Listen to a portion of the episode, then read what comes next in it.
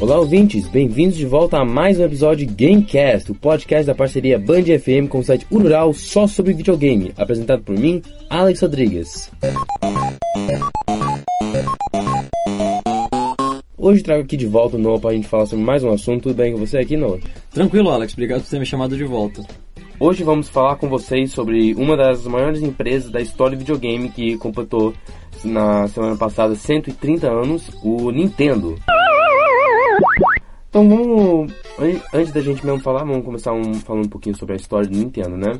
A gente já até, a gente já até pede perdão por qualquer erro na hora de pronunciar os nomes japoneses, tá bom? Então vamos começar.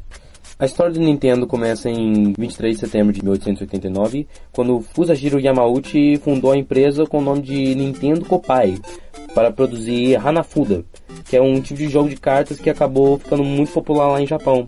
Aí no ano de 1929, o Fusajiro decidiu se aposentar e transferiu o controle da empresa para o seu genro Sekihiro Kaneda, que depois adotou o nome do seu sogro e ficou conhecido como Sekihiro Yamauchi. Mas o Sekihiro também não durou muito tempo, depois de alguns anos ele acabou sofrendo um derrame cerebral e passou a empresa para o seu, seu neto, Hiroshi Yamauchi, que apenas tinha 21 anos no, na época que o seu avô passou a empresa para ele, mas chegou com muito sucesso. O estilo empreendedor de Hiroshi fez com que a Nintendo, em 1969, entrasse para o ramo dos jogos, um, em uma época em que a empresa já se chamava Nintendo Company.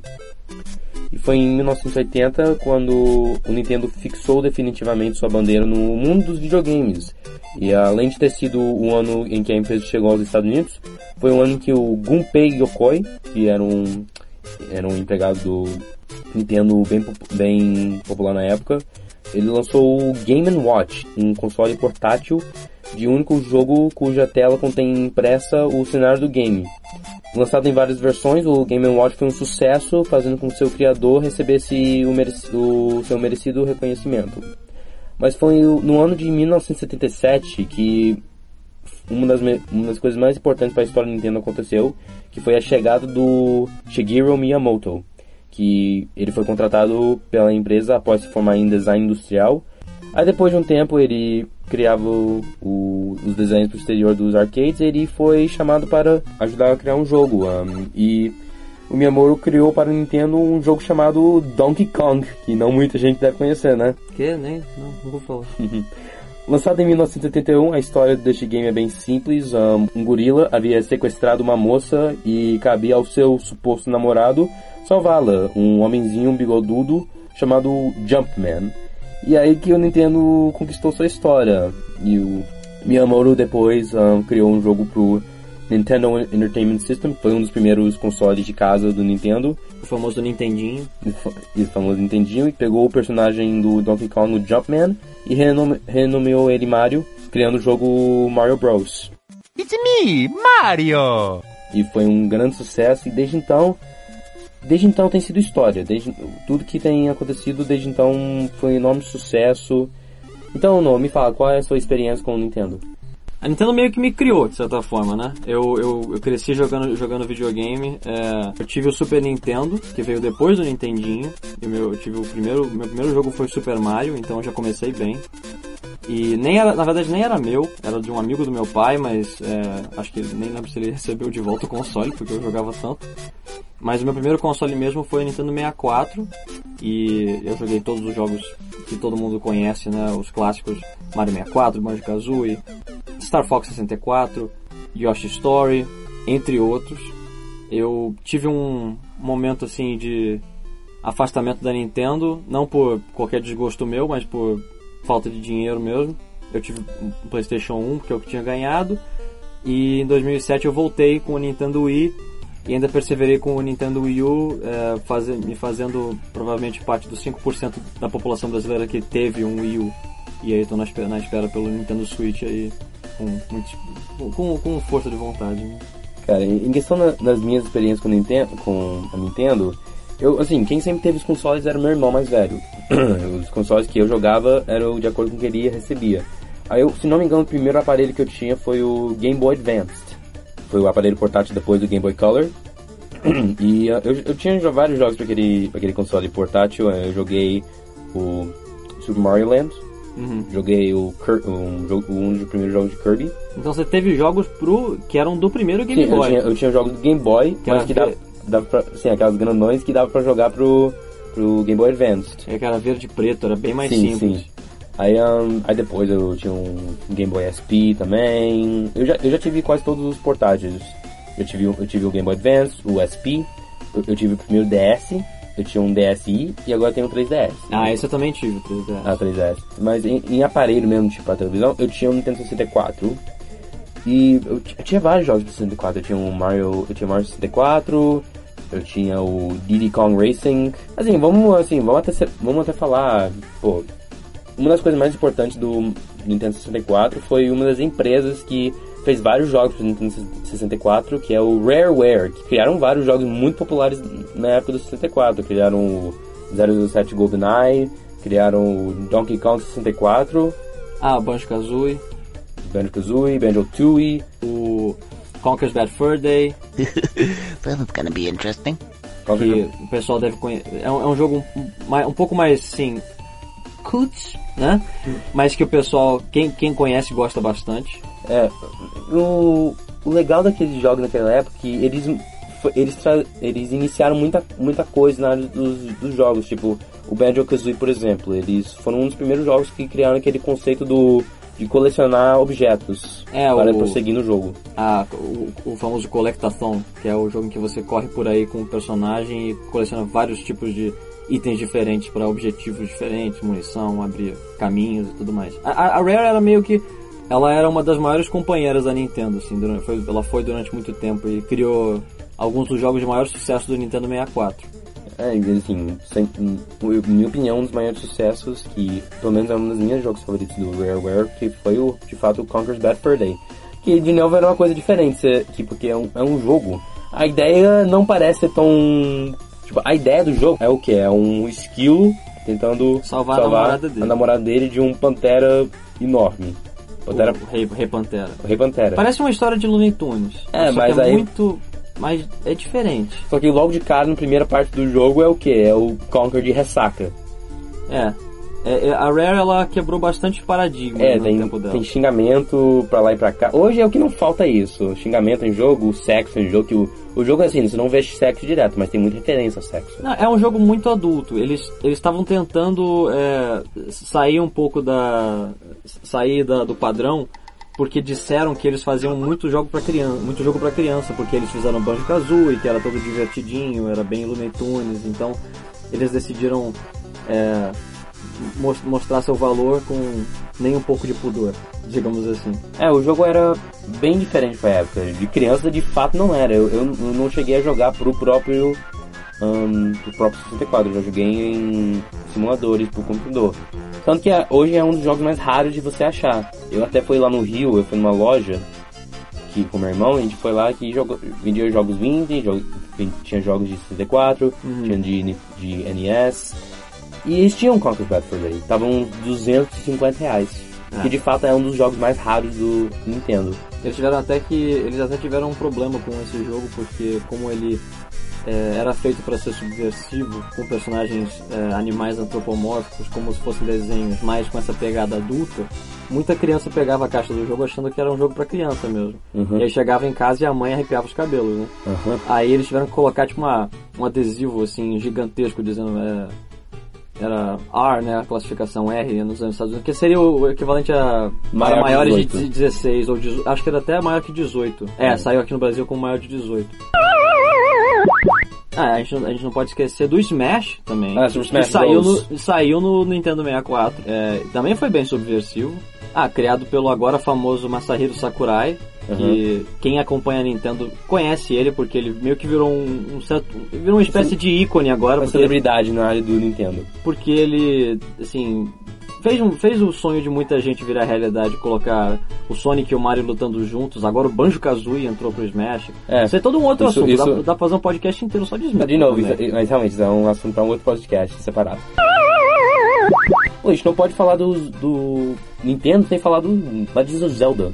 Sim, é. que também é uma das maiores franquias do, do, do Nintendo, que pra qualquer console tem, tinha pro Game Boy, se não me engano, o Zelda, Ocarina of Time. o Ocarina of Time, Eu tinha o Majora's Mask. cartucho dourado. Ah, você tinha. Ah, não, não, vai, foi inveja, hein? Amo Ocarina of Time, Majora's Mask também é muito. eu, assim, eu prefiro o, o Ocarina of Time, mas o Majora's Mask também é muito bom. Apesar daquele. daquele aquela coisa toda confusa, ter que voltar toda hora no tempo e tal. É, é um- era um jogo diferente, mas, mas fez bastante sucesso, tanto que Sim. sa- relançaram pro 3DS junto, Sim. depois do Ocarina Assim, of Time primeiro também. lançou. Assim, praticamente na hora que lançou o 3DS, lança- lançaram o, remaster, o re- o remake do, do Ocarina of Time, depois alguns. E mais recentemente que liberaram o, o Majora's Mask pro 3DS. E eu adorei, pô. Pegaram um jogo e fizeram uns gráficos muito bons. E parece que tava jogando outro jogo. É, essa, esse remake pro 3DS foi muito legal. A Nintendo, ela, é, tentando voltar assim pra uma, uma linha mais direta de, do, do, do papo, a Nintendo ela tem resgatado muito da história dela agora, Uhum. especialmente depois do Wii U, que eles tiveram meio que uma... É, o negócio é que, tipo, o Wii, o Wii nem tanto. O Wii até teve um grande follow.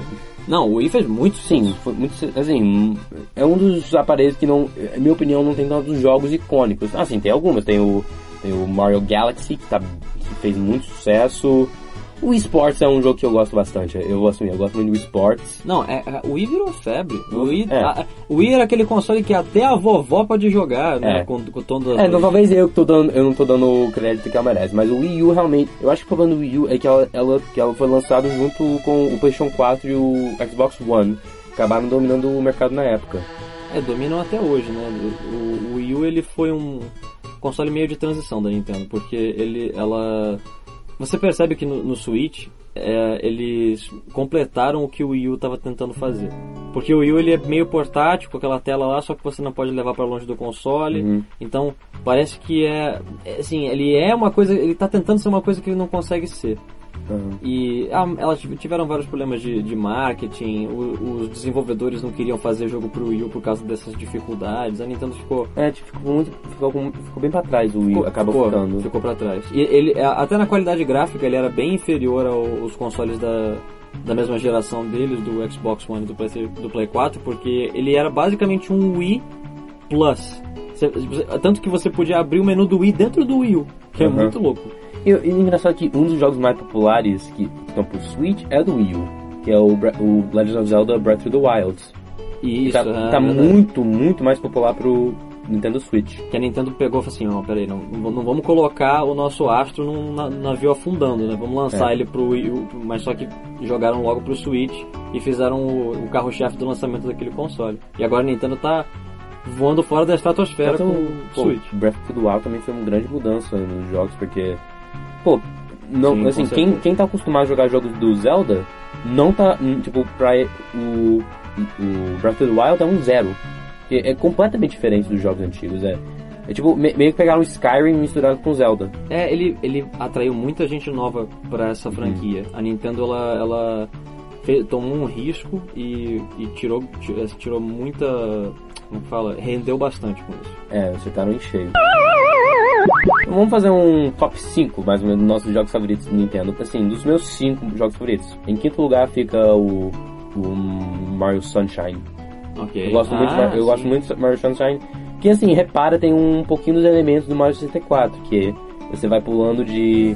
Tipo, em Mario 64 você pulava dentro de um quadro pra conquistar tal, uma Vai entrar na estrela. fase, né? Vai estar na fase, conquistar uma estrela e zerar, e zerar a fase. E aí no, no Mario Sunshine tem o mesmo conceito. Sei- não é um dos jogos mais apreciados, eu acho que no Mario, mas é um jogo que eu com certeza gosto muito. Ele tem ganhado popularidade agora. Eu gosto do movimento. do Mario Acredite ou não, eu só zerei recentemente. Ah, é? Sério, eu tinha muito dificuldade, porque tem uma parte, eu não, lembro do não lembro o nome do mundo, mas na fase é tipo um hotel, tem uma praia, aí tem uma raia que, que aparece e tudo. É, Uma raia fantasma que começa é uma raia fantasma que sempre por onde ela passa fica o sujeira pra trás, o sujeira dá choque. Acho que é Serena, Aí, Serena Beach. Serena, isso, Serena Beach, isso mesmo. Não aí, sei se eu mergulho ou tenho vergonha de saber o nome. é. aí em quarto eu botaria, que foi do GameCube também, o, o Paper Mario, Thousand Year Door. Uhum. Que, eu, que, assim, de todos os Paper Marios, o primeiro Paper Mario lançou pro Nintendo 64, e aí e agora já teve pro, teve agora, teve pro GameCube, teve pro Wii, teve pro Wii U, Já Teve. teve pro 3DS. Ah, mas não fala do Wii U não, porque os fãs de, de Paper Mario não É, tanta simpatia pelo... mas o, o Thousand Year Door é bem muito bom. É, é um RPG praticamente. Ele é Não um RPG. Ele é um, ele é um RPG. Só um pouco mais simplificado. Sim, tem uma história ótima e é, é bem legal. Eu adorei, principalmente o, o modo de, de batalhar, porque nos outros jogos eu acho que até meio que quebrou a magia que tinha o, o jeito de batalhar que tinha o Thousand Year Door. Em terceiro lugar pra mim seria o Luigi's Mansion. Eu adoro o Luigi's Mansion, é um dos poucos jogos do Nintendo que eu não canso de jogar. É bem diferente, porque o Luigi sempre foi um Player 2.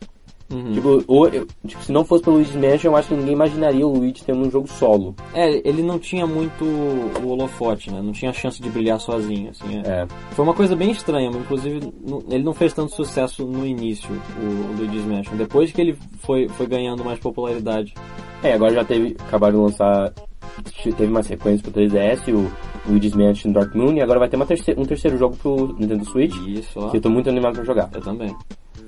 Aí em segundo lugar, o que eu botaria no meu top 5 seria Animal Crossing. eu, Animal gosto, Crossing. eu gosto muito de Animal Crossing. Um, é, um- é uma ideia bem simples. Você é um personagemzinho que entra em uma que você cria sua própria cidade e você você vive com animais. Quer dizer, animais que Como é que falam. é diferente da vida real? É, não, não muito. E, é, tipo, é bem como a vida. Você já chega na cidade com dívida. É, eu ia falar isso agora. O objetivo da sua, do seu, o, tipo, o único objetivo que você tem no jogo, assim, mais definido é, é pagar a... A dívida da sua casa. Que maravilha, cara. É- é- reflete a realidade perfeitamente. Assim, infelizmente, assim, depois que você acaba zerando todas as dívidas, acaba não tendo muito o que fazer. A não ser, assim, você pode ser aquela pessoa que gosta de montar a casa do seu jeito. Eu, eu gostava de, de cada quarto ter um tema. Eu gostava muito disso. Aham. Mas, mas realmente, depois, aí depois que você termina de pagar todas as dívidas, você acaba só criando um mundo novo, ou ca- acaba num personagem novo e começando do zero. E em primeiro lugar, com certeza, pra mim seria Ocarina of Time. Se Luigi's Mansion é um jogo que eu falei que eu não canso de jogar, o Ocarina of Time é mais ainda. Eu já, eu, eu já zerei pô, mais de 20 vezes, com certeza. Eu, eu não tive pro 64, mas eu tive o, o jogo do GameCube que botaram todos os jogos do, do, do Legend of Zelda até o Majora's Mask. Aí eu zerei várias vezes nesse, nesse CD, nesse disco, ah, mas eu consegui o pro 3DS, zerei várias vezes e até hoje eu tô jogando aí. Então, Noah, qual é o seu top 5? Bom, vamos lá. É, número 5, eu coloco Animal Crossing. Animal Crossing City Folk, que é o do, do Wii. Uhum. É, pelo fato de que eu, eu gastei muitas horas da minha vida naquele jogo. Eu consegui pescar todos os peixes, pegar quase todos os insetos. Não, quase todos os peixes, faltou um peixe. É, e, assim, eu, eu criei, eu, eu realmente me. Assim, eu, eu mergulhei no mundo do Animal Crossing. É um jogo muito cativante e foi o primeiro, acho que foi o primeiro jogo sem ser o esportes que a minha família inteira jogava. E todo mundo tinha, cada a gente tinha a nossa própria cidadezinha. O seu, o seu padrasto, ele levava pra um outro nível. Eu lembro uma vez, eu fui na sua casa, ele tava lá com um computador e tinha uma mapa toda feita. Não, cara, ele, ele transformou aquilo numa, numa forma de vida. Era tipo. É porque ele, ele, ele, trans, ele pegou o Animal Crossing, que era pra ser um jogo que você finge que você tá vivendo ali, e transformou num jogo. Então ele colocou todos os objetivos ali estabelecidos, fez tabelas, padrões de saber quando cada inseto aparecia, os peixes, como eles eram no tamanho, como eles. Ah, era, cara, foi uma coisa. Foi, foi interessante. Uhum. É, depois do Animal Crossing, número 4, é, eu dou pra Yoshi's Island. Yoshi, Yoshi's Island pro, pro Super Nintendo. Na verdade, eu tive ele pro. eu- É do Super Nintendo, mas eu tive o remake do. O relan- relançamento pro Game Boy no meu 3DS. É um jogo muito legal. Assim, eu sou muito fã de plataforma, na verdade. É, então, muitos dos jogos que vão estar nessa lista são jogos de plataforma. Porque eu gosto do dinamismo, assim, do controle do personagem, da criatividade que o, criado, que a- o desenvolvedor pode ter. E o Yoshi's Island ele é maneiro porque ele é um, um jogo em que você tem muita, é, muita habilidade de movimento, tem muita variedade no design dos níveis, mas ele engana porque ele todo, tem uma estética de desenho de criança, todos os dias de cera, porque é a história de origem do Mario. Assim, para quem não conhece, o Yoshi's Island é, é a história de como o bebê Mario é salvo pelo Yoshi, né? Então você joga como o Yoshi, o dinossaurinho verde, e aí você pode você come as coisas, engole os inimigos, transforma ele, ele em ovos e não questiona a, quão mórbido e, e, e triste, deprimente isso é para inimigo, mas enfim, a gente só segue em frente. E é um jogo que fica desafiador e é, é bom de jogar mesmo. Assim, é um jogo bem estruturado, muito legal. E eu diria melhor que o Super Mario World. É, número 3 vai para Donkey Kong Country, os novos. Eu nunca joguei os antigos do Super Nintendo. Ele é, assim, a apoteose para mim, porque são são jogos em que você você tem um movimento diferente, mais um pouco mais pesado que o Mario eu diria que você sente mais o peso do Donkey Kong quando você corre, quando você rola e, e é, tem uma trilha sonora maravilhosa, um jogo que dá, dá, muita, dá muita vontade de jogar, cara. Dá vontade de ficar parado ali só vendo o cenário acontecer, as coisas se mexerem. Eu, eu tenho muito esse, essa admiração pelo mundo que eles criam dentro do jogo. Aí, número 2, é, eu diria que vai pra Pikmin 2, que não é tão popular assim aqui no Brasil, mas é um, basicamente é um jogo em que você joga com um astronauta do tamanho de uma formiga que controla uns como, se fossem uns rabanetes com pernas e braços. e é, eles são minúsculos assim, você controla um exército deles, e você tem que fazer eles carregarem coisas para você, fazerem tarefas, você ordena eles. E, e, eles morrem e você fica deprimido e tem que recomeçar uh, o, o, dia porque você não aguenta ver o fantasminha deles voando. Pior é quando você vai passar para outro nível, um fica para trás, né? Eu não deixo isso acontecer. Ainda bem. Eu não deixo. E número um, pra mim, é, eu vou, tô indo mais pelo meu coração aqui, vai para Mario Galaxy, que foi, acho que foi o primeiro jogo que, a, que me fez chorar. Sério? Nos créditos, é. É, ah, o, o final é, é, o final é, eu não sei, ele deu, ele, é um jogo do Mario, de, um, jogo, um jogo 3D do Mario, não é um RPG. Esse, eu gosto do Mario Galaxy porque ele trouxe o mesmo gameplay do Mario 3D de antes, mas ele colocou um pouco de história, um pouco mais de profundidade nele. E, e não sei, ele, ele tem uma, uma característica de integralidade, de magia, a trilha sonora orquestrada, o jeito que o Mario e a Peach interagem, a história, é tudo mais dramático, assim, e, e o gameplay é revolucionário também. Né? Você pulando de planeta para planeta, algo que a gente nunca tinha visto antes com o Mario. E eles têm muita, muita criatividade com as missões e os personagens e os lugares para onde você vai, o que você faz no jogo, você viaja de planeta para planeta, cria galáxias e eu não sei, é como se é como se eles tivessem, sabe quando você pega uma série animada e faz um filme uhum. dela?